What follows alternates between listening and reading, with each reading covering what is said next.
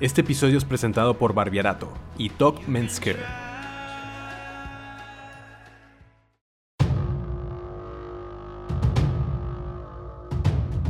Bienvenidos a La Barbarie, un podcast para barberos y asesores de imagen.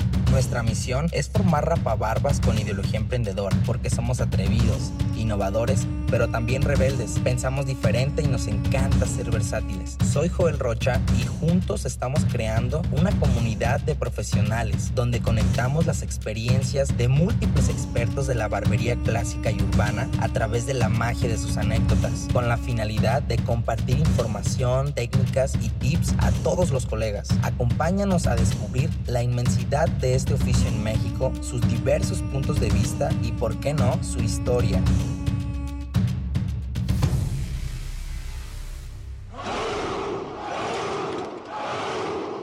¿Estás listo? ¿Qué Royals amigos? El día de hoy conoceremos la historia de una Lady Barber emprendedora y con una trayectoria ejemplar. Además de ser licenciada en diseño gráfico. Esto es una barbarie. Bienvenidos. Y bueno amigos, bienvenidos a otro capítulo, otra emisión más de, La Barbarie, este podcast que cada día vamos creciendo más. Eh, vamos creciendo más porque el día de hoy estamos transmitiendo en una barbería muy especial para mí, Barbierato, la primer barbería en la que su servidor trabajó y no necesariamente era barbero.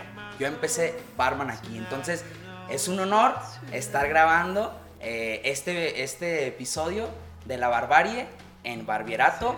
Otra de las eh, oportunidades, otra de las barberías que se unen al proyecto. Y el día de hoy es un placer, es un honor también para mí. Este es un capítulo muy especial porque tenemos a una Lady Barber, la Lady Barber, con mucho respeto y admiración. Carlana Ayala, bienvenida. Muchas un gracias. Aplauso, un aplauso, por favor.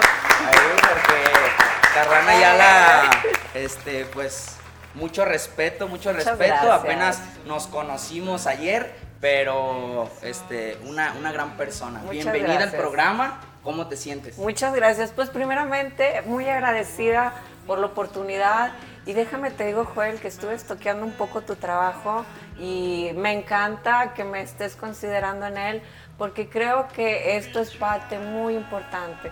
Esto que estás haciendo, de hablar, de darle espacio, de no solamente conocer la persona que corta el cabello, sino la historia, que, que, que la motiva, que te desmotiva. Entonces, nada, agradecerte que me consideres, agradecerte la presentación tan hermosa que me hiciste y pues nada, aquí estoy. No seas cruel conmigo. No, no, no, no, para nada. Venimos a divertirnos y, y hay que también agradecer este, pues a nuestros amigos de Claro que que nos sí. facilitaron un poco también la entrevista, que nos acercaron con la gente de Barbierato y pues con Carlana, ¿no? Recuerden que estamos en Barbierato, una barbería que está en la zona de Providencia, en Rubén Darío 1435. Para que vengan, la visiten, Hermosa, porque ¿eh? pues está bastante bien, sus linda. instalaciones de primer, de primer nivel. Entonces, para que ya sepan, entrando un poquito más eh, a la materia, este, pues queremos saber, venimos a conocer este, quién es Carlana Ayala y, y- y, pues queremos eh, que nos platiques de tus orígenes. Eh, principalmente ahorita, eh, pues ahí la gente, el auditorio quiere saber, bueno, pues Carlana, ¿no? Carlana Ayala, ¿será su nombre real? ¿O, o cómo nació el, el nombre de Carlana? ¿Qué significado tiene para ti? Claro que sí. Bueno, Joel, mira, la verdad es que yo creo que de niña alguna de mis aspiraciones y cosas que soñé, yo, yo, yo creo que, que de niños como que te das cuenta eh, para qué, para dónde se, se inclina tu vocación, ¿sabes?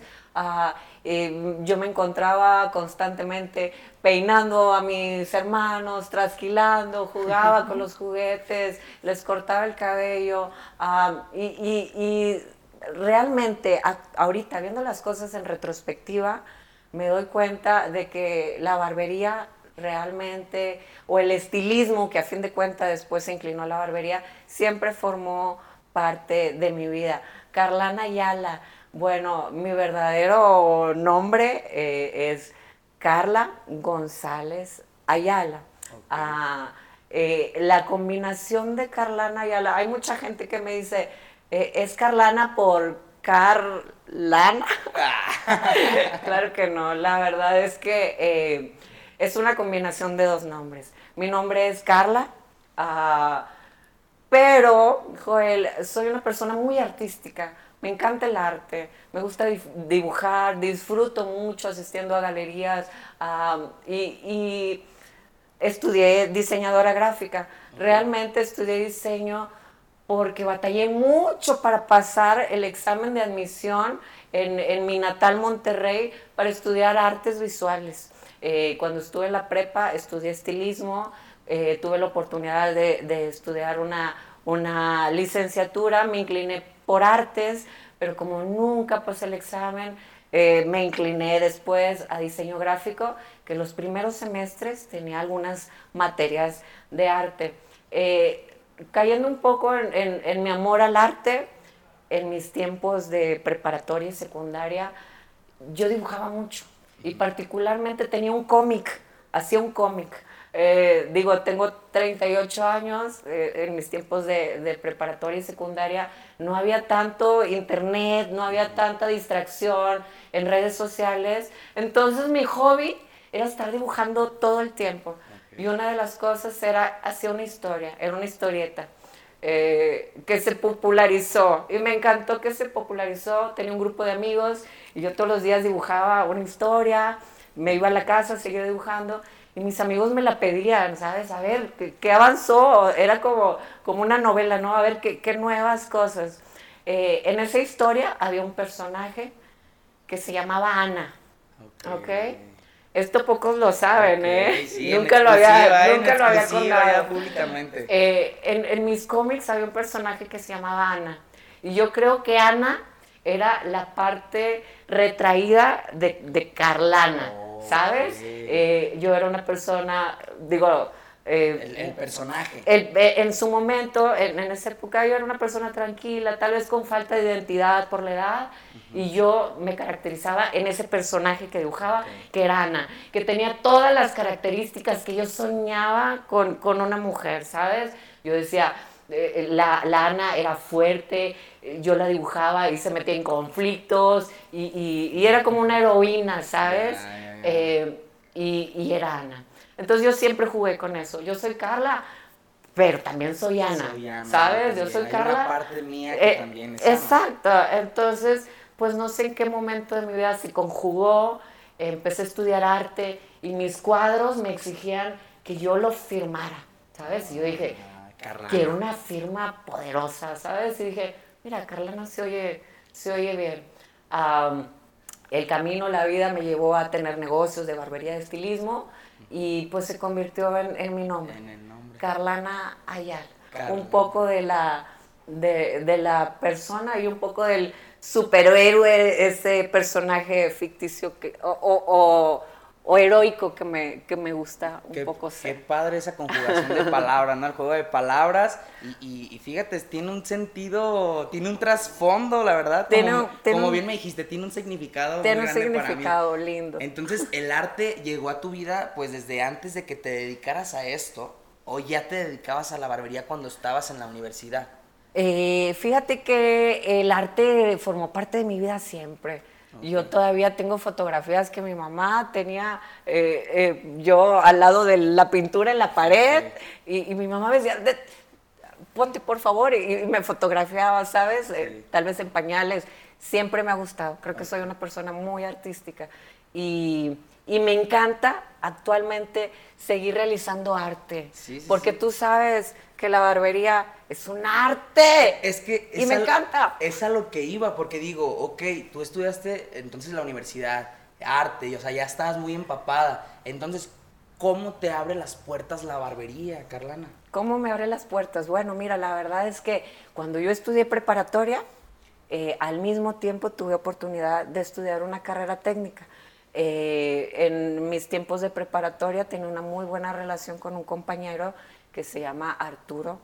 eh, Arturo era una persona muy trabajadora, tenía que trabajar porque si no trabajaba no podía con sus gastos eh, y yo lo acompañaba mucho, éramos muy buenos amigos. Yo recuerdo que él en una ocasión me invitó a un nuevo trabajo que él tenía. Me dijo, Carlana, tenemos un trabajo que hacer de la preparatoria, por favor, ven a mi nuevo trabajo porque necesito trabajar, aquí hacemos la tarea. Me pasó la dirección, me trasladé, me acuerdo que llegué a ese lugar, en Monterrey, Nuevo León, donde tienen su casa, y en una, academia de estilistas. Eso fue la preparatoria. Yo llegué al trabajo de mi compañero a hacer el trabajo juntos y me encontré que era, una escuela de, de estilistas, ¿sabes? Y cuando yo abrí esas puertas para comenzar el aroma, uy, ¿a poco no? Cuando llegas a esos lugares, los, productos que tienen aromas increíbles, llegué y el aroma, luego ver a las chicas paseando con sus cabezales, y yo dije, ¿qué rayos es esto? Ah, mi amigo, su trabajo era estar en el snack. Ah. él estaba en el snack, él vendía refrescos y yo me lo acompañaba, me metía a la cocina, pero me asomaba y veía las clases y dije, yo quiero esto. Eso me, llamó, ah, empecé a estudiar ah, estilista, pero como tú sabes, siempre en la vida hay cosas que te gustan y hay cosas que te encantan. Eh, desde la escuela me di cuenta que me encantaba más el atender un caballero. Mm. La tendencia del caballero, la barba, eh, los servicios de caballero. Y ahí es donde Carlana dice, se me hace que es más para peluquería. Ok, excelente. Mm. Pero en esa escuela no había, no había eh, clases de barbería. no. no. Eh, ¿Hace cuántos años fue, fue esa experiencia? Exacto, perfecto. Bueno, pues mira, yo estudié estilismo hace 20 años, pero ahora sí, cuando la, la Carlana encuentra la barbería, y, te lo voy a reconocer, hace rato lo estaba platicando con un amigo. Ah, yo empecé a seguir a una barbera estadounidense en el 2014. En el 2014 yo la comencé a ver y dije, ¿qué es esto? ¡Qué hermosa! ¡Qué sexy! ¡Qué fuerza! En un mundo de hombre y, recordando a Ana, eh, ah, me empezó a, decir, ¿sabes qué? Yo quiero hacer o ser algo así. Eh, y me empezó a llamar ahí la barbería. Y fue que empecé ahora sí de lleno, dejé el estilismo de lado, me empecé a realizar, a, perfeccionar y a realizar caballero, empecé a tomar cursos, empecé a viajar. Me tomé mi primer curso internacional en el, en el 2014, me fui a Orlando, Florida. Eh, y ahí empecé, ahí empecé. ¿Con quién tomaste ese curso? Ok, estuve con Tabata Coffee. Ella es, ah, tuvo un programa muy increíble en E! Entertainment Television, se llamó Tabata Take Control, eh, y esa fue de mis primeras eh, experiencias en, en, el panorama, y después empecé ya, ahora sí, a, a, especializarme en caballero. Ok, entonces podemos decir que el estilismo sí también te llevó de la mano, o sea, sí fueron los primeros que 10 años este, también de la mano con el estilismo y la peluquería. Sí, sí. Pero tú ya desde ahí decías, no, a mí la peluquería, la barbería, a mí me gusta. La, la barbería me encantaba. Y yo siento que el 2014 fue una fue de las fechas en las que, las que empezó a, detonar, ¿no? esta bomba que, que, fue la, también la tendencia de la barbería. Sí, claro. Entonces me imagino que ahí ya fue cuando dijiste, este es mi momento y ya de aquí nadie me baja. Y, sabes algo, fue un buen momento. La verdad es que sí fue un buen momento. En ese momento no había nadie, empecé a hacer algunas cosas que empezaron a abrir brechas. Eh, tuve un, programa en el 2014 también de barbería. La gente me empezó a conocer. Eh, la barbería empezó a figurar en, en México a esas fechas y yo dije, de aquí soy empecé a tomarme fotografías haciendo barbería. Tenía un cliente fotógrafo, él empezó a ver eso y me dijo, a ver, déjame te saco unas cuantas fotos, dame un corte gratis, empezamos a hacer intercambios, empecé a subir mi trabajo, eh, dije, no hay programas en los que se hable de barbería, tengo que hacer esto, lo empecé a hacer, los barberos eh, empezaron a verlo y ahí es donde la Carlana empezó a, figurar en el mundo de la barbería. O sea que tú ya, ya hacías entrevistas, así como lo que ahorita estamos haciendo. Sí, sí, fíjate que eh, en el 2014 se me acercó una persona en Monterrey que tenía una página de transmisiones en vivo de programación. Ya ves que vivimos con el celular en la mano, a veces ya no vemos televisión, pero vemos televisión acá. Entonces la idea de esa persona era hacer eh, un Facebook que estuviera toda, todo el día transmitiendo eh, televisión, pero en un Facebook. Me ofreció el espacio ah, con, todo lo, que requería y de ahí, de ahí comencé a crecer. Eh, ese programa llegó a ojos de gente de Televisa en Monterrey y fue donde comencé a colaborar con Televisa Monterrey. Estuve dos años teniendo participaciones semanales hablando de tendencias masculinas eh, en televisión abierta. O sea, eso, te, fue te fue llevando, te fue llevando, te fue llevando, o sea, qué chido. Y más porque, como dices, ¿no? O sea, tener la, licenciatura en diseño gráfico, pero inclinado también, inclinándose un poquito al marketing. Entonces yo siento que todas esas eh, experiencias te fueron llevando y agarrando mucho conocimiento pues para, pues ahorita, ¿no? Eh, fue una gran proyección. Eh, cuéntanos, ahorita para no adelantarnos, cuéntanos un poquito eh, en, en, qué estéticas llegaste a trabajar o luego, luego en cuanto dijiste, la armo, pusiste tu negocio, ¿cómo emprendiste? Sí, claro, mira, te platico mis inicios. Fíjate que cuando yo estaba estudiando estilista, siempre iban personas casando, estudiantes, para ofrecerles trabajo, de lavacabellos, de auxiliar en tintes. Entonces realmente yo estaba en mi escuela de belleza, eh, estudiando todavía, cuando llegó una persona a ofrecerme mi primer trabajo en una estética. Y en esa estética a, mí me dieron la oportunidad de empezar como auxiliar, lavando cabellos, haciendo pedicures. Yo era la que estaba sentada en el piso, atendiendo a, las señoras en la talacha, ¿sabes? Eh, y tuve la oportunidad también, porque la vida es bien justa, ¿sabes?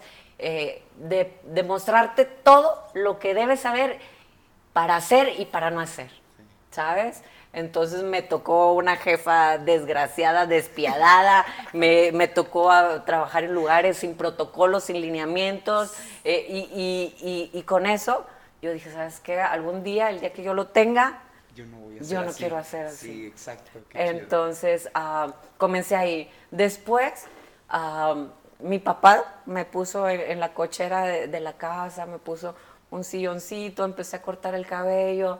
Eh, tenía un primo que tenía un local en una avenida bien ubicada y se había desocupado un espacio como de tres metros por siete. Era una cosita así. Delgadita. Súper, ajá. Y él me dijo, ¿sabes algo? Deberías llevarte ahí, pues, tu sillita de corte. Entonces me la llevé en ese espacito. La gente fue como que ahí cortan cabello de caballero. Y pues empecé. Ahí empecé en ese espacio. Eh, pasaron los años, agarré el local de al lado. Pasaron los años, agarré el otro local. Y bueno, actualmente pues es un, un gentleman salón muy grande, muy hermoso y pues con 17 años de trayectoria. 17 años 17. ese Gentleman Spa. Sí. No manches, pues qué gusto, la verdad, saber que comenzaste también, pues, de chicharita, ¿no? Como también pues se soy le decía. tragaños, soy tragaños. De, de, de, chicharita o de auxiliar, ah, claro, sí, ¿no? Sí. Que, que, era como, como antes se les decía, claro, ¿no? Porque, claro. bueno, yo creo que es como una gran base ser y, y observar todo lo que a mí no me gustaría hacer cuando yo tenga mi negocio. Claro. Y, el tú ver, tú aprender, y eh, eso yo siento que es muy chido y no todos eh, tienen esa experiencia, pero qué chido saber que, que tú sí la tuviste. Entonces duraste, yo creo que... Qué chido que tú sí sufriste, en pocas palabras. Pues es que es un sufrimiento que te da los conocimientos y las, las, bases para que ahorita tu negocio, pues, me, o sea, me imagino ahí los protocolos que has de tener, los lineamientos y todo, pues bueno, algún día, algún día lo vamos a, visitar ahí. Claro, tienen, tienen su Gentleman. Salón allá en Monterrey. Pero yo siento que, o sea, eso es, para mí, es parte de, la gran escuela que, te puede dar. la, escuela de la vida. Fortuna, porque como dices, ay, no, que, o sea, es como algo malo, no, para mí es una fortuna. Entonces, eh, había haciendo cuentas, duraste unos dos, tres años de auxiliar y ya Sí, ahora sí pusiste. y ya empecé en la tu- cocherita, chido. con los vecinos. ¿Te recuerdas la marca de tu primer sillón o era como sillón de estética? No, era sillón O- de si era- ah, estética. Sí, era muy básico. Yo creo que los sillones, pues tan hermosos de, de barbería, todos esos, tal vez hace 15 años era muy difícil y muy costoso. Sí. Entonces, regularmente, pues era una sillita de corte. Ok, no, pues eh, viviste en ese tiempo también ya en el 2014, ya con una trayectoria de unos 12, 11 años más o menos, ya, pues, oye, no manches, es un, es un buen, o sea, es un buen. Entonces ya, te, ya llega como la tendencia y te agarras con todo eh, para llegar a, a- a lo que, pues ya nos cuentas que colaboraciones con Televisa, esto y el otro. ¿Con qué otras marcas has colaborado? Cuéntanos. Muchas gracias. Bueno, pues súper contenta también. Eh, marcas, ah, he estado recientemente, colaboré con Philips México. Philips México, pues también es una compañía muy grande. He colaborado, pues, con Liber Tree. Eh, Ay, güey. Ay, y bueno, pues no haciendo menos la línea TOC increíble, me encanta los No, para productos. nada, mexicana. y, y muy buena, muy, muy, muy buena. Entonces, pues realmente he tenido oportunidad de, de estar con compañías grandes, algunas pequeñas, pero la oportunidad también de, de Televisa, de Liberty, ah, Philips México, mm, ah, me llevó muy buena experiencia también de estar trabajando con ellos. Andis, Andis, co- ¿cómo, ¿cómo no nombrarla? Andis realmente fue una, es, eh, eh, fue una muy buena plataforma y sigue siendo una de mis cartas de presentación más importantes que he tenido. Realmente, Andis, he logrado cosas muy increíbles con ellos y, y muy, muy contenta de estar colaborando con ¿Qué ellos. experiencias, qué experiencias te llevó este Andis? ¿Qué ciudades? Eh, porque por ahí un pajarito me dijo ahí, por ahí escuché que pues eh, llegaste a ser, o sea, no nomás una colaboración, ay, una colaboración, no, sino que fuiste embajadora, o sea, embajadora de la claro marca de. Andis, o sea, no manches. o sea, la, la verdad, pues, pues Andis, pues no es cualquier marca, es una de las marcas líderes, pues en cuanto a maquinaria, ¿no? Y, y, pues qué chido escuchar eso. Cuéntanos qué experiencias, qué ciudades, no sé, te, lle- te llevó de la mano. Bueno, mira, Joel, te comento que yo empecé primero con Andis en México.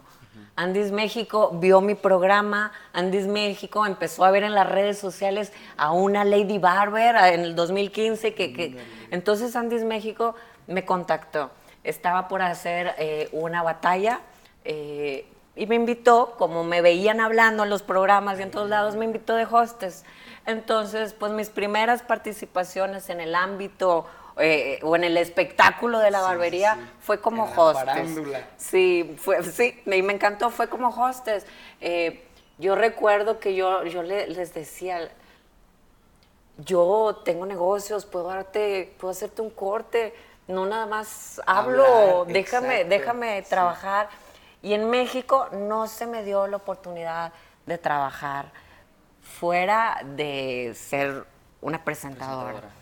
Ah, pero en una visita de una de las personas eh, de Andis, del Global Team de Andis, ellos sé que tienen que estar visitando eventos para ver que se estén haciendo las cosas conforme a, a la compañía lo exige. En uno de los eventos, una de las personas del Global Team de Andis me ve y, y como que le llamo la atención, tal vez me vio por algún lugar y llega y me dice, hola, soy ajá, de, de Andy, se presentó, se llama Charlie, sigo teniendo muy buena relación con él. Y le dije, ¿sabes qué? Yo quiero hacer más. O sea, yo no, esto está muy bien, les agradezco la oportunidad, pero yo sé cortar y soy buena y me encanta hacer barba. Y, y me dijeron, ¿sabes qué? Demuéstramelo. Eh, le mandé algunas fotografías. Yo en ese momento estaba haciendo unos videos para Redken, se los mandé. eh, y él fue el que me dio la oportunidad. Me presentó con la gente de Argentina que estaban comprando la concesión y con la concesión compraban los lineamientos que decían que tenían que tener un brand ambassador, un técnico y un educador. Y pues a base de pruebas, me hicieron varias pruebas, eh, y logré quedarme con el puesto La armaste. de eh, Brand Ambassador para Andis en Argentina. Argentina. Ah, firmamos un contrato por tres años en el cual me pedían 10 eventos al año. Eh, así es que gracias a eso tuve la oportunidad de conocer todo Argentina, desde Bariloche, Mar de Plata, Pergamino, Buenos Aires, Tigre, toda Argentina. Ah, la línea ah, hacía también intercambios. ¿Sabes qué? Te presto a mi educador, Y- y- Chile y Chile préstame, eh, te presto a mi educador. Entonces con intercambios pude, igual con la compañía, conocer Ecuador, eh, conocer Estados Unidos y bueno, pues toda Argentina Como educadora, como educadora. Eh, compartí escenario trabajando con Andis, con Vishal, compartí con Arod, compartí con Barber, Benji, ah, con Mr. Fineline, con Kenny Duncan. um, he, he estado con gente muy increíble, con Sky Salón, que lo amo, es muy buen amigo. Y nada, nada, muy, muy, muy contenta de, de haber compartido escenario con todos ellos. no manches, la verdad me, me vuela, me vuela la cabeza completamente escuchar todos esos nombres y que pudiste pues tener esa fortuna, ¿no? De poder colaborar, observarlos, tener el trato, no manches. Sí, la verdad, sí. Híjole, yo creo que todas esas experiencias, esos tres años, eh, fueron un baño de cultura en cuanto a la barbería, porque pues me imagino que visitabas pues esos eventos, pues si son de Andis, pues no era un eventito, No, o sea, eran eventos increíbles, eventos grandísimos. Entonces, híjole, la verdad que, que hayas colaborado con A-Rod o eh, Benji y todos los que Anthony, mencionaste, sí, claro. la verdad que pues ahora entiendo todo porque el, el ver y el compartir o empaparte con todos sus colegas, pues yo siento que pues van, tú vas agarrando, ¿no? Lo bueno de cada uno, yo siento. Y, y vas observando los detalles a mejorar. Y yo siento que también, pues como repito, es un complemento pues para, para lo que fue Carlana. Sí, claro. Eh, en aquellos años ya tenías ahí más o menos los tatuajes, o todavía no estabas tan, tan No, rayado, todavía la imagen no, no. evolucionaba tanto. la verdad no. Acabo de ver ese tatuaje, híjole, está, está muy chido. El, de, Es- el, del, el del reloj Ah, de Salvador reloj. Dalí. No inventes. Oye, su- ahora... O sea, yo- bueno, es que yo soy un fan de. de ah, no me digas Dalí. por tus bigotes. Eh, pues sí, o sea, no, desde antes, desde antes, a mí, porque a mí también me gusta el arte, yo también, No tomé, yo también tomé clases de pintura en óleo, a mí me, encanta también, yo no tomé la licenciatura, nada más fue un, un curso, ¿no? Algo breve, este, pero sí, me encanta a mí también, y Salvador Dalí para mí es de mis ídolos, y sí también, pues es uno por los que me dejo también el bigote, ¿no? Aunque sí me lo dejé como de, de, de chiste, pero poco a poco ya, ya se va creando Ya se va identidad conmigo, se va arraigando. Entonces, qué padre. Esa imagen, cómo fue evolucionando. Esa imagen de Carlana, ya empezó Ana a empezar a, a- a Ah. hablarle al oído. Sí, mira, yo juego mucho con que todos tenemos tres personalidades y creo que realmente Hasta sí. más, hasta más. creo que sí. Eh, y, y nada, siempre me han gustado los tatuajes. Eh, me considero muy rebelde en muchas cosas y creo que los tatuajes forman parte de esa rebeldía y irreverencia. eh, pero también volviendo al lado artístico, pues los artísticos adornamos todo y nos gusta tener detalles. Entonces, pues no sé, no sé, también de chiquita siempre andaba dibujándome cosas. Entonces yo creo que los tatuajes, pues tal vez en la piel son nuevos, pero acá los traje toda la vida. Pero yo creo que ya, ya, ya sí le paro. Yo creo que Ya, ya, ya, con ya, ahí nos estos- quedamos. ¿Cuántos tienes? ¿Sí sabes cuántos tienes? Creo que tengo 34. Ay, güey, Tengo no, 34, pues sí, sí son, pero- sí son algunos. Sí, Sí, son sí. muchos. La mayoría son relativos al arte. Si ves, tengo a Salvador Dalí, No, tengo a Salvador Dalí está bien chido, ni la verdad ni lo había, ni lo había visto. Salvador. Dalí, Roy Lynchstein, Andy Warhol, Vincent Van Gogh, acá traigo otro Van Gogh, acá traigo Leonardo da Vinci, Leonardo da Vinci acá. Me gusta mucho. Ándale, o sea, puro artista de, de Y acá- pintura. ¡Ah! No Oye, ese, ese de Van Gogh está bien chido también, ¿eh? El, el de- ¿Cuál es? el- Ah, no, es que No, ese el de, el de Van Gogh, ese de aquí, este de aquí. Gracias, Está sí. chido, está, está bien detallado. Eh, y, y entonces ahí te gusta jugar con las personalidades, ya me voy dando cuenta un poquito. Cuéntanos también, porque bueno, ya nos contaste un poquito ahí de, de dónde ya fuiste y todo esto, pero cuéntale a todo tu, todo tu público, pues un poquito más del interior, qué tiene en el corazón, Carlana, este, si es muy fría, si no es tan fría, o, o que también qué tiene en la mente, cuáles son sus hábitos, un poquito más de- del interior. Bueno, pues la verdad, ¿quién es Carlana? La verdad es que hace rato una persona me preguntó en, en una capacitación, eh, porque yo realmente a veces me ve, soy una persona medio solitaria, agarro mi laptop, me pongo a trabajar, me gusta mucho escribir, amo leer, me gusta la paz, me gusta la tranquilidad, pero no me des un micrófono, no me des una plataforma porque, porque todo eso me cambia, ¿sabes? Realmente me considero, pues, no sé, una persona muy tranquila. Eh, no soy muy de fiestas, no soy muy de salir. Soy más de, de estar en casa haciendo cosas, leyendo. Disfruto mucho la naturaleza. Disfruto, disfruto mucho un buen café. Me encanta el primer respiro en la mañana. Hay, hay muchas cositas así.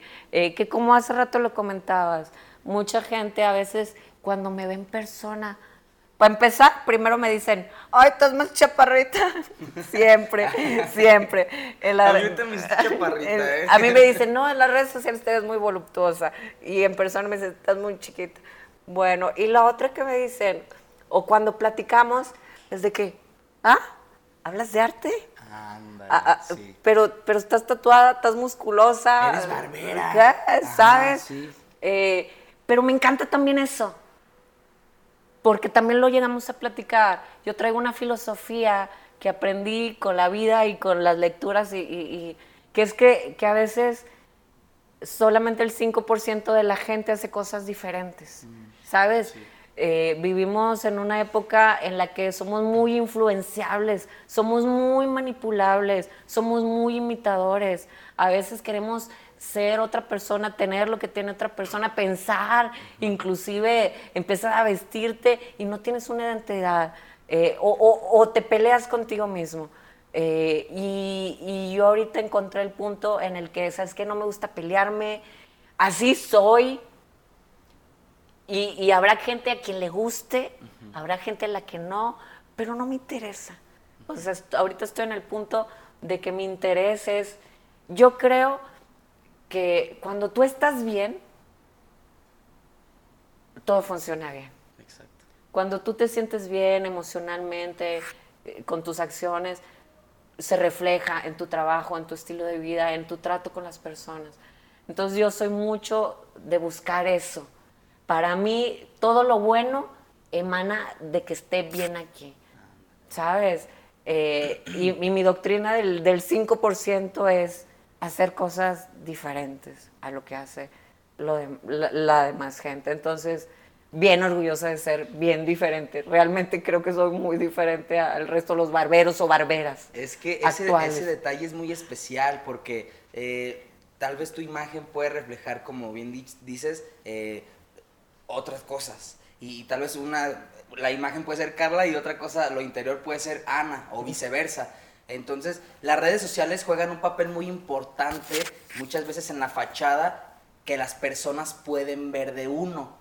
Si subes puras, o sea, de- independientemente del contenido que empiecen a ver en, en tu muro, en tu feed de Instagram, lo que sea, se van creando una historia tuya. Sí, claro. Entonces, qué padre lo que nos relatas para que te conozcan un poquito más y vean lo que pues en realidad tiene para las personas que pues tal vez no tienen la, la fortuna de poder sentarte y platicar, ¿no? O sea, que vean la otra parte de, de Carlana, la parte educativa, que le gusta leer, que le gusta escribir, que le gusta el arte y el documentarse día a día.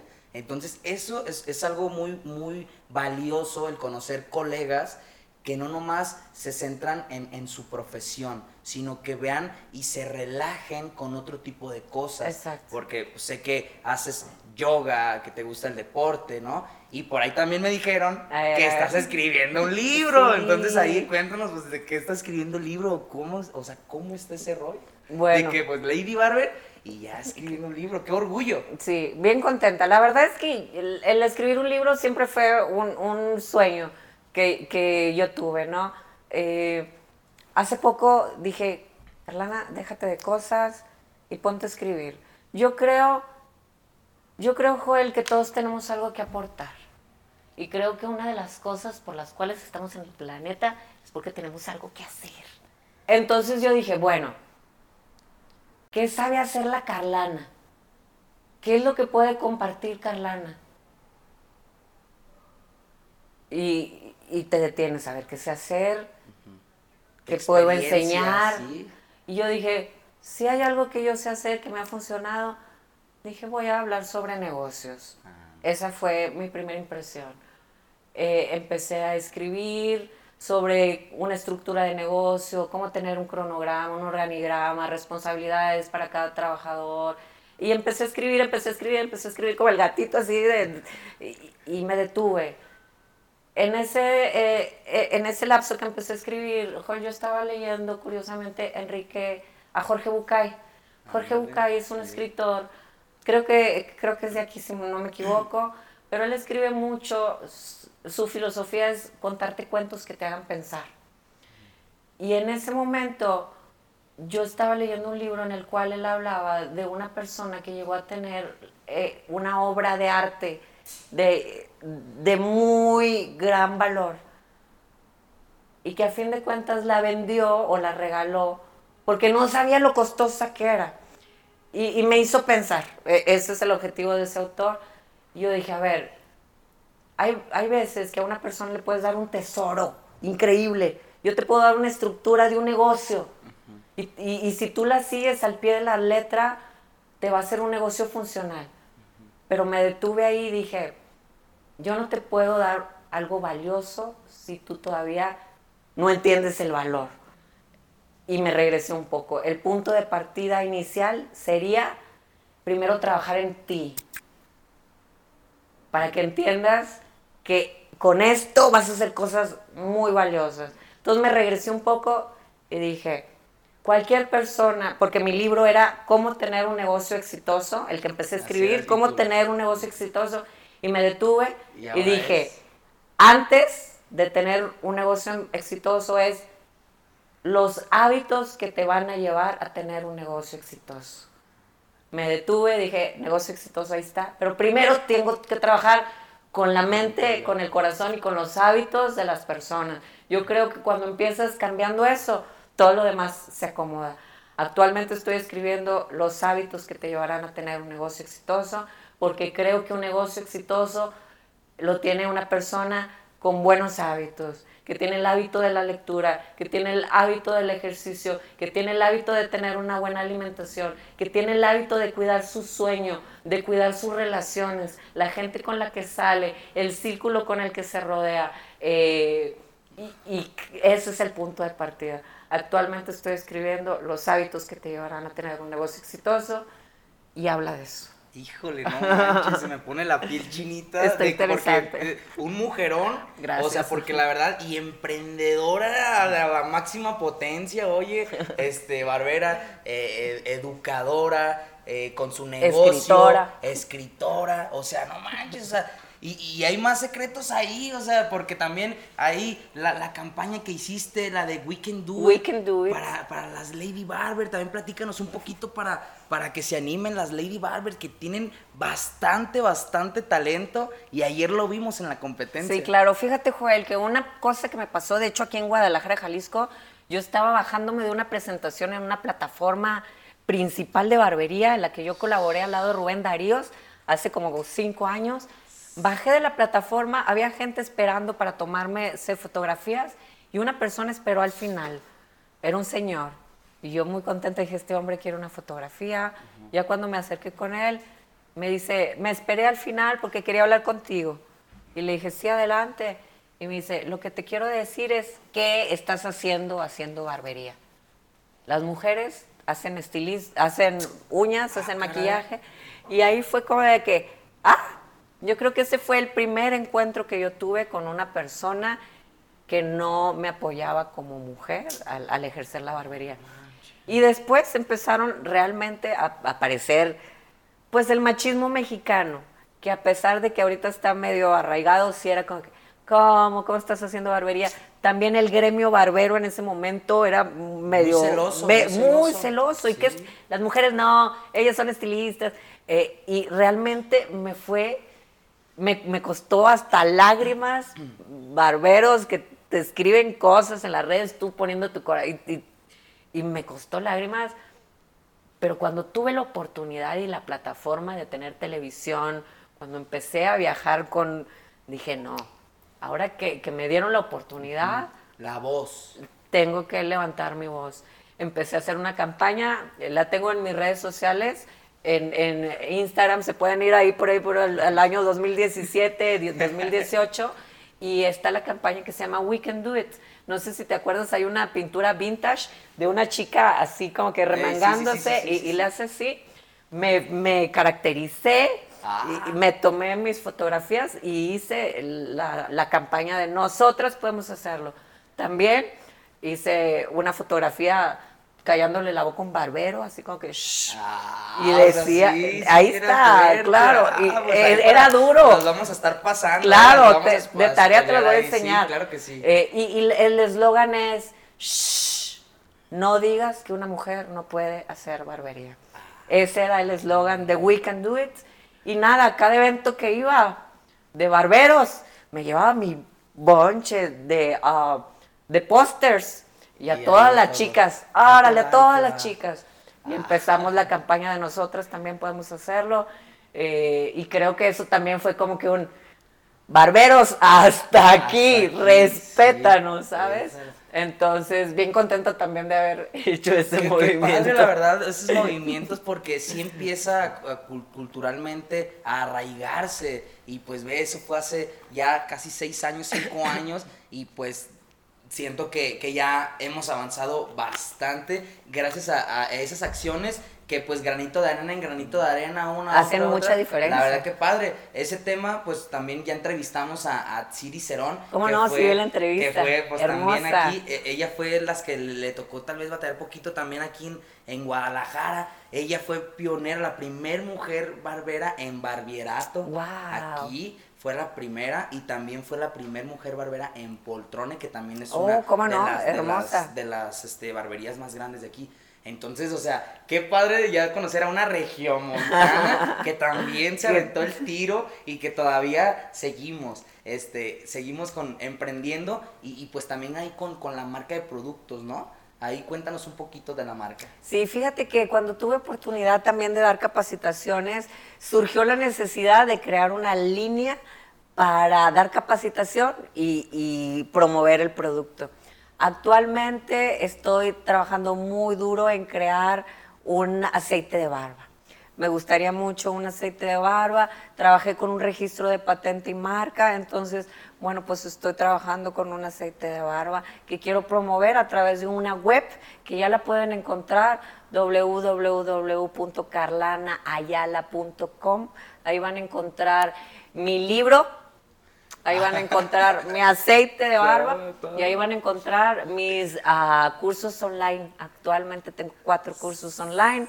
Eh, y, y bueno, ahí vienen muchas cosas, porque soy una vieja, lo que nada más me andan ocurriendo No, cosas. pues que bastante increíble, o sea, es que no, no, no hay que ponernos los límites, la verdad, hay que emprender, hay que hacer negocios y, y hay que crecer, la verdad que chido ahí hay la tienda exclusiva de, De- de la Carlana, Carlana. rato, no, sé, va a tener ahí un supermercado, no va a decir, ya me asocié con Walmart y ahí va, ahí va, Ahí va, ¿no? ojalá qué chido, sí. qué chido, este, que, que emprendamos ahí eh, en lo que se necesite. Eh, acá una, una pregunta que nos hacían, eh, si alguna vez participaste en alguna competencia de barberos, Sí. y en cuáles. Bueno, en Monterrey eh, empezó una competencia de barberos, pero yo creo que sí, tal vez como el 2014, 2013, que se llamó Las Tijeras de Oro. en Monterrey, México. Eh, comenzó como algo que llevaba Martín San, que acaba de fallecer lamentablemente por COVID, pero es un estilista muy reconocido en Monterrey. Él fue el que empezó a hacer las primeras competencias en Monterrey, que se llamaron las tijeras de oro. Después, él tuvo relación con gente de multimedios, televisión en, Monterrey, y empezaron a, hacer ese concurso televisivo. Pero sí, yo fui, ah, estuve participando en los primeros dos eventos de las tijeras de oro en Monterrey, México, y no gané. En ninguno, en ninguno de los dos no gané. Mucha gente me ha dicho eso de que, a ver, ¿en dónde has competido? ¿Has ganado? Y realmente pues, ¿qué te digo? Pues sí lo competí, no gané. Eh, ahorita la vida, las circunstancias, el destino, la preparación, eh, me ha hecho ser jueza. Estoy contentísima. El día de ayer estuve jueceando y soy jueza de las rudas, pero cuando me tocó, pero cuando me tocó competir, sí, no, no, ¿En qué, categoría, ¿En qué categoría te gustó eh, o, o, participaste? En ese pues? entonces participé en clásico. Eh, o sea, es que ahorita ya está todo muy diversificado.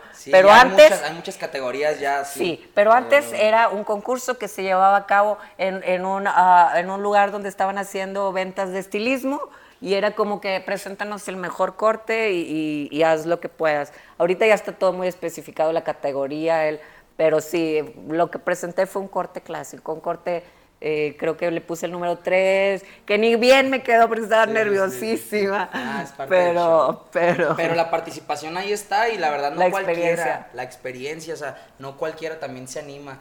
Pues ya nos has demostrado que tienes también mucha valentía. Eh, un poquito eh, nos gustaría saber de tú cómo ves la barbería mexicana, porque bueno, vemos que hay mucho talento, pero tú cómo ves o cómo te gustaría verla. Bueno, de hecho estábamos platicando hace ratito Sergio y yo al respecto y cómo me gustaría ver la barbería en México más profesional. Mira, la verdad, Joel, es que a mí me tocó vivir una experiencia así como en las novelas mexicanas en las que una persona me dijo, ¿a qué te dedicas? Soy estilista. ¿Estilista? ¿Cómo? Mi hijo está saliendo con un estilista como si fuera lo, peor en ese entonces, ¿no? Y yo dije, a ver, ¿qué está pasando? ¿Por qué la gente tiene un mal concepto de un estilista, de un barbero? ¿Por qué? Lamentablemente, el estándar general de un estilista, de un barbero, hace que la gente lo vea despectivamente, porque ellos mismos no se... No se la creen. No se la creen, tú lo acabas de decir. Entonces, yo creo que eso es bien importante, que te que te la creas y que seas profesional. ¿Qué opino de México? Que le falta el profesionalismo, le falta una estructura, le falta un buen representante. Yo sé que hay muchos muy buenos cortando cabello y son dignos de admirar y les aplaudes, pero luego miras su vida y dices como que no, ¿sabes? No, no tiene mucha coherencia. Yo creo que eh, lo ideal en la barbería mexicana es que nos tomemos esto en serio, en serio y para mí en serio es, vístete bien, habla bien. Dales el consejo, dales el consejo ahí para que... Y se los doy. Mira, en una ocasión alguien, alguien me preguntó, Carlana, ¿cuánto cobras? Te digo cuánto cobro. Yo un servicio de cortibarba lo cobro en 850 pesos. Alguien se rió y me dijo, ¿qué? Y me dijo, ¿cómo puedo hacer para incrementar el precio de mis servicios. Y yo creo que la respuesta es tan fácil como que cuando aumentes tu calidad como persona, es el momento en el que puedes aumentar el, costo del servicio. Entonces, eh, ser más culto, hablar más profesional, eh, ser más coherente, no hablar cosas vanas, darle lugar a la persona que está sentado en la silla donde sucede la magia. Eh, definitivamente yo creo que, que sí, la clave está en la educación y en creértela, ¿no? En creértela. educarnos, hay que estar en contacto con diferentes colegas para diversificarnos, hay que tomar cursos de tijera, De de, todo, color, de de, todo. grecas, de todo, para ser un poquito más completos. La verdad que qué padre. eh, y, y ya un poquito, eh, pues no sé, ahí al auditorio también de la barbarie, pues no sé, ahí algo, algún consejo que les quieras dar, ahí para que nos sigan ahí en las redes sociales, para que sigan tu trabajo, para que se empapen. Métanse a los cursos también de, de los que nos dices, de, de Carlana Ayala, que consuman eh, pues todo lo bueno que, que tienes para compartirnos, Gracias. ¿no? Sí, sí, pues qué consejo les daría. La verdad es que la, la capacitación constante, sobre todo en la belleza y en el estilismo, donde todo esto cambia día a día. Y, y, pues cosas como estas, Joel, ¿sabes? Dejarnos de pelearnos, dejarnos de tener diferencias. ¿Sabes qué? Tú eres de la barbería, yo también. De esto mantengo a mis hijos, de eso salgo de viaje. Vamos a llevarla padre. Eh, El consejo, unión. exacto, el consejo que yo daría es unirnos, ¿sabes? Dejar de pelear, dejar de competir, exhibe tu trabajo, exhibe lo que haces y no critiques los, los demás, ayuda y, y cada oportunidad que tengas, pues comparte lo que sabes hacer y, y si hay oportunidad también de brindarle la mano a alguien para subir, pues ¿por qué no? ¿Sabes? Eh, yo creo que es eso. Y bueno, ah, barberos en general, y te lo digo porque yo he tenido barberos. eh, no son menos. Ustedes mismos se hacen menos con actitudes, con irresponsabilidades, con falta de compromiso. El momento en el que tú te comiences a comportar con una persona de 500 pesos, ese momento tu servicio va a costar 500 pesos. Pero mientras nos sigamos comportando como 100, como 150, eso es lo que nos van a pagar. En el momento que tú quieras subir los precios, tienes que subir tu calidad como persona. Ese es el consejo que yo daría. Independientemente que tú estés cortando en la cochera, que estés cortando en el mejor lugar, tú tienes que dar lo mejor de ti, eh, compartir. Sabes, en una ocasión me tocó platicar con Willy Morales, un estilista y barbero muy conocido de Brasil, y él dijo algo que me encantó. Él dijo, los, si los barberos supieran o, o fueran más conscientes de que el cabello crece en tres días, dejarían de preocuparse por cortar cabello y empezarían a cambiar cabezas, Cabezas. y no cabello. Bien, Yo bien. creo que barberos tenemos un área de oportunidad en el que una persona está sentada, no solamente confiándonos sus imagen, su imagen, sino que también a veces nos está abriendo el corazón, nos está pidiendo consejos y ahí es el momento no de cambiar cabello, sino de cambiar cabezas Cabezas. tenemos mucha oportunidad, sobre todo los que tenemos seguidores, así es que aprovechar eso, brillar y, y- y cambiar cabeza. Sí, porque tienen mucha influencia y la verdad, eh, pues sí tienen también mucho poder las cosas que puedan salir de ustedes. Eh, qué padre y qué chingona trayectoria tienes. Gracias. La verdad, respeto y admiración. Muchas gracias. Este, eh, mu- mucho recorrido, muchos años. Eh, y ya nomás ahí, brevemente me gustaría que me- nos platicaras eh, alguna anécdota buena que, que, que, que, tuviste, que tuviste de experiencia en- en el recorrido. Ay, la verdad es que, Yo sé que han sido muchas, pues, pero hay una, una especial que te gusta. bueno, una experiencia buena, personal, eh, el último evento que tuve en Argentina. El último evento que tuve en Argentina, yo medio sabía que ya era el último, no llevaba el conteo del, del contrato, pero ya medio sabía que era el último. eh, y, y yo misma me propuse no olvidarme de ese momento.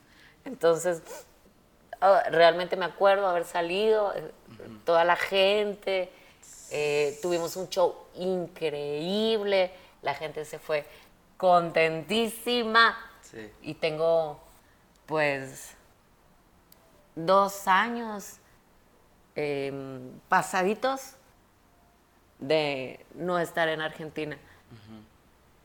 Uy, No, pues, este, no, no, no, pues la verdad que, que pues es, es, es parte de- del show. eh, fue la experiencia chida, ¿no? Yo creo que, que, que, pues, yo creo que aquí, aquí quédatelo y, claro. y siempre te, o sea, todas esas, es- esas personas que estuvieron ahí contigo, pues siempre también aprendieron de ti en ese, en ese show. Sí, y yo creo que quédate con lo padre con toda esa experiencia. Y, y Dios quiere, o sea, no, pues, o sea, un día vas a poder eh, regresar a Argentina, ¿por qué no? Pero o déjame te digo algo, estas lágrimas son por la pregunta, porque en verdad son lágrimas de, de felicidad, de cosas buenas. Ok, de alegría, Eh, sí, sí, sí. sí, de- de- de- del, del momento, pues, Exacto, entonces recordar el escenario haciendo lo que me gusta, lo que la Ana dibujaba en el cuaderno con gente como una rockstar. ándale, sí. Déjame te digo que eh, sin querer, de niña, había una Barbie que se llamaba Gem, era una Barbie rockera, andaba rapada y traía cabello rosa. Y hubo un momento en el que así fue mi look. Eh, y, y creo que ese fue el cierre de Argentina, ese fue un buen recuerdo que, que me llevo de la barbería. Es hermoso lugar, es hermosa gente. Yo creo que más que, que extrañar eh, eh, la locación, es la calidez de la persona, el recibimiento, el respeto que tienen hacia la barbería, hacia los educadores extranjeros.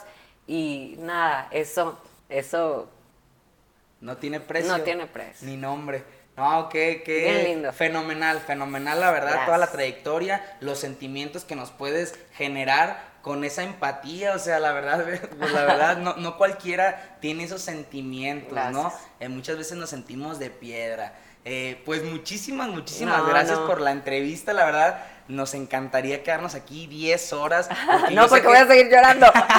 porque yo sé que todavía hay muchas cosas que nos puedes compartir, Gracias. pero esperemos y tengamos una segunda edición. Exacto. Pero ahora allá en, En Monterrey, en el ¿eh? Gentleman Y Salon. Vamos a ver qué sí lo vamos a hacer. Vamos a visitarla, esperemos muy pronto, pero te agradezco mucho por la entrevista. No. Amigos de la barbarie, ahí, este, pues ya, ya lo escucharon, ya, ya vieron ahí, nos compartió un poquito de su historia, de todas las experiencias que ha recopilado a lo largo de 20 años. O sea, es una locura la trayectoria de esta mujer. Eh, pues para aprender un poquito hay que empatizarnos con esas historias y no olviden también seguir las redes sociales de la barbarie para que este proyecto siga creciendo. Suscríbanse, pónganle la campanita, Instagram, Facebook, a nuestros amigos de Talk por hacer esto, este episodio posible. También ahí les vamos a poner las redes sociales de nuestros amigos que tienen una línea bastante, bastante grande con 30 productos